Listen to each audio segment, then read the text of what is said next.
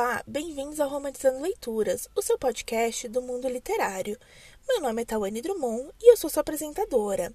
E essa semana iremos falar de Rainha das Sombras, por Sarah J. Maas.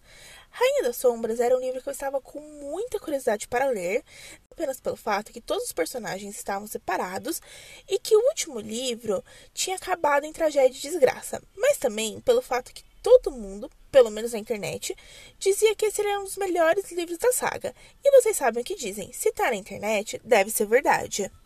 Mas afinal de contas, o que fala a Rainha das Sombras? Celina está morta e Lin abraçou sua identidade como Rainha de Tesserã. Porém, agora ela precisa lutar por todos que ela ama e se preocupa, como seu primo Adrian, o seu amigo Dorian e Cole, com quem ela com certeza tem sentimentos complicados. Tudo isso para derrotar um rei perverso. Enquanto isso, os Vlag continuam com seu plano, trabalhando misteriosamente nas sombras. Vamos ao review e cuidado com spoilers. Ok, senhoras e senhores, que livro maravilhoso! Falar dessa saga está se tornando complicado, porque eu não quero ficar soando repetitiva, mas não tem como não tecer elogios a esses livros e à própria Sarah J. Maas. Porque Trono de Vidro, como uma saga, é extremamente bem trabalhada e tudo é muito bem interligado. E nesse livro vemos isso, a importância de cada detalhe que nos foi introduzido antes. Eu mal posso esperar para ler Império das Tempestades. Eu vou fazer uma pequena confissão aqui. Antes de começar essa saga, eu tinha muita preguiça da existência do livro da Lâmina da Assassina. A existência de um livro de contos que se passa antes da saga oficial começar não era algo que me animava muito. E quando eu li, eu gostei da história, mas ela não me fez correr para pegar o próximo volume. Porém, nesse livro, eu senti puramente a necessidade desses contos. O que em Herdeira do Fogo foi fácil fazer a resenha, simplesmente porque todos os personagens estarem separados, aqui é um pouco mais complicado. Todas as histórias se interlaçam e aconteceu muita coisa, mas muita coisa para falar mesmo. Eu não consigo explicar esse livro simplesmente com uma frase.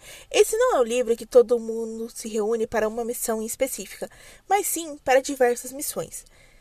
Eu gosto de fazer episódios separados por personagem, mas aqui eu vou fazer diferente, e sim pelas partes dos livros, porque não tem como falar de Arlene, porque não tem como falar de Eileen sem falar de todos os outros personagens, e o único que esteve mais separado foi o Dorian, mas ele nem era ele mesmo no momento. Eu sinto que todos os livros até agora, esse foi o mais satisfatório para a nossa protagonista. Nesse livro, ela conseguiu fazer tudo. Ela destruiu os cofres que tiveram uma responsabilidade enorme na morte de Sam. Ela conseguiu enterrar Celina por vez, dando um final digno para sua outra personalidade. E finalmente ela conseguiu sua vingança com Arobin, um dos maiores filhas da puta dessa história. Mas a maior forma de amadurecimento aqui foi o desenvolvimento dela e da sua relação com a Lissandra. Foi uma personagem que eu não tinha nenhuma emoção forte sobre ela. Eu entendi a raiva que Eileen sentia dela, mas era uma rivalidade bem adolescente. Então, eu adorei que elas conseguiram se reconciliar aqui, vocês sabem que um dos maiores desejos que eu tenho para Eileen é fazer uma amizade. E até agora, infelizmente, ela não tem tendo sorte nesse departamento. Então eu espero que com Lissandra ela finalmente tenha esse laço. E Lissandra me surpreendeu muito aqui. Não apenas pelo fato da personagem ser uma metamorfa presa em um corpo que não é dela, porém isso é bem chocante, mas sim com a sua coragem, determinação e senso de responsabilidade de fazer o que era certo. Ela arriscou a sua liberdade para uma criança que ela mal conhecia, fez de tudo para vingar o seu amante Wesley e deu o golpe final em Arobin. Um homem que com certeza merecia morrer de uma maneira mais cruel do que foi executado.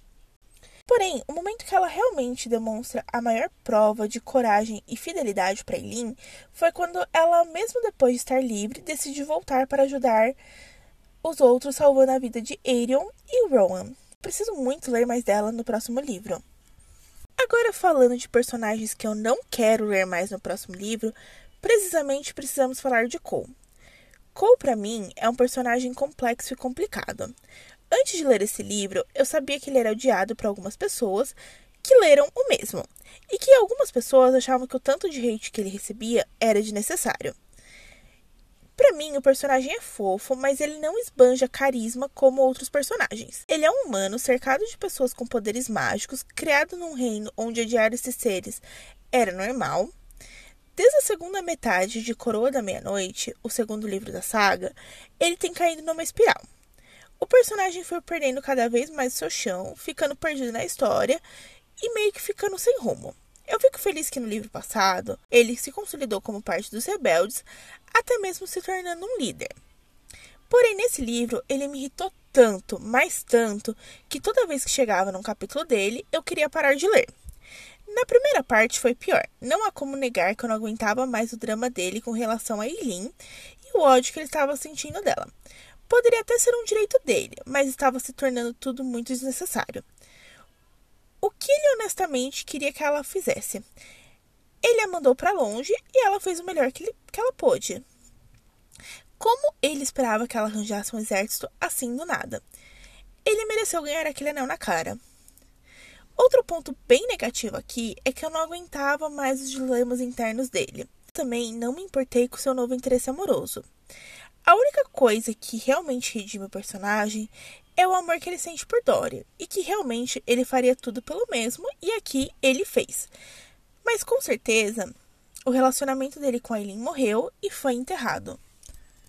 Mas falando de relacionamentos que eu estou torcendo, chipando e querendo muito ler mais sobre, Rowan e Eileen. Eu estava tão triste achando que ele não ia aparecer neste livro, mas quando ele apareceu, meu coração deu pulinhos de felicidade. Eu nunca imaginei que eu ia chipar tanto esses dois como eu estou chipando no momento. A cena de Aileen lavando o cabelo de Rowan na banheira é pura perfeição. Ela seduzindo ele com as camisolas? Chef Kiss. Toda a preocupação que um tem pelo outro, o fato que ambos estavam profundamente tristes por estarem separados, todas as conversas que eles tiveram, apenas perfeição. Com certeza, os meus momentos favoritos do livro foram esses. Eu amo uma boa fantasia, uma fantasia com um romance bem construído é o meu ponto fraco. Mas seria muito injusto falar que Rowan é apenas um interesse amoroso. Ele é, merece muito mais do que isso. Rowan é um dos guerreiros mais poderosos que eu já vi e a devoção dele com Eileen à sua causa é algo admirável. Porém, nem todos os guerreiros féricos antigos são os mais legais. Preciso admitir que eu não consigo gostar de Lorcan, mas acredito que o guerreiro é uma força que é favorável para ter ao seu lado. No livro passado, eu tinha odiado a parte das bruxas, e apesar de até ter simpatizado com a Manon, ela estava longe de ser a minha personagem favorita. Mas aqui eu realmente gostei das partes envolvendo as Bico Negro, e eu consigo ver como tudo o que aconteceu naquela parte da trama foi importante e necessário. Como a revelação de quem estava tramando tudo isso é o Duque possuído por um Vlag, que querem fazer uma dominação do mundo pelos Vlags, construindo um mini exército de babies demoníacos medonhos. Porém, o grande destaque dessa trama foi a adição de Elide, uma personagem que eu adorei, que serviu muito na humanização das bruxas e fazer aquela trama mais gostável. Outros destaques vai para a pequena interação entre Dora e Manon, em um dos poucos momentos que ele foi ele mesmo, e com certeza a luta de Eileen com Manon, as maiores e mais poderosas de todo o reino. Uma coisa que eu achei bem legal foi o fato deles trazerem a menina do primeiro livro de volta, a noiva do Duque, e dar uma utilidade para a mesma. Nem que a serventia dela fosse a vingança de matar aqueles mini demônios, Vlag, e dar uma das chaves para Celina através de Elide. Não conseguimos chegar aqui sem falar de Dória e os capítulos dele, se é que podemos chamar assim, mas eles foram de partir o coração. Teve momentos que eu torcia para a morte dele, só para ele acabar com o sofrimento, como quando aconteceu o resgate de Aerion, porque tudo que ele estava sendo obrigado a testemunhar era muito cruel. Coisa que eu mal posso acreditar é que eu torci tanto para que ele matasse o pai dele nos outros livros, que quando isso aconteceu, eu fiquei bem triste. Como rei ousa apenas ser uma vítima nisso tudo também. As coisas não estão fáceis para ele, tendo que lidar com a morte do pai e o fato que seu melhor amigo perdeu a habilidade de andar, junto com a culpa que ele carrega pela morte de Saoirse e tudo o que aconteceu quando tinha um príncipe Vlag dentro dele. Mesmo com todas as tragédias que aconteceram aqui, ainda temos um final bem esperançoso. Treze se rebelando contra a matriarca, a avó de Manon. Dória sendo o novo rei de Ardlan, vendo Manon pela janela, a magia voltando, facilitando a luta contra os Vlag e possivelmente a rainha Mei, e é claro, com Eileen finalmente chegando em casa, Tesseran, junto com a sua corte. Mas e você, caro ouvinte? O que achou desse livro? Me conta lá no Instagram Romantizando Leituras, podcast que eu estou te esperando.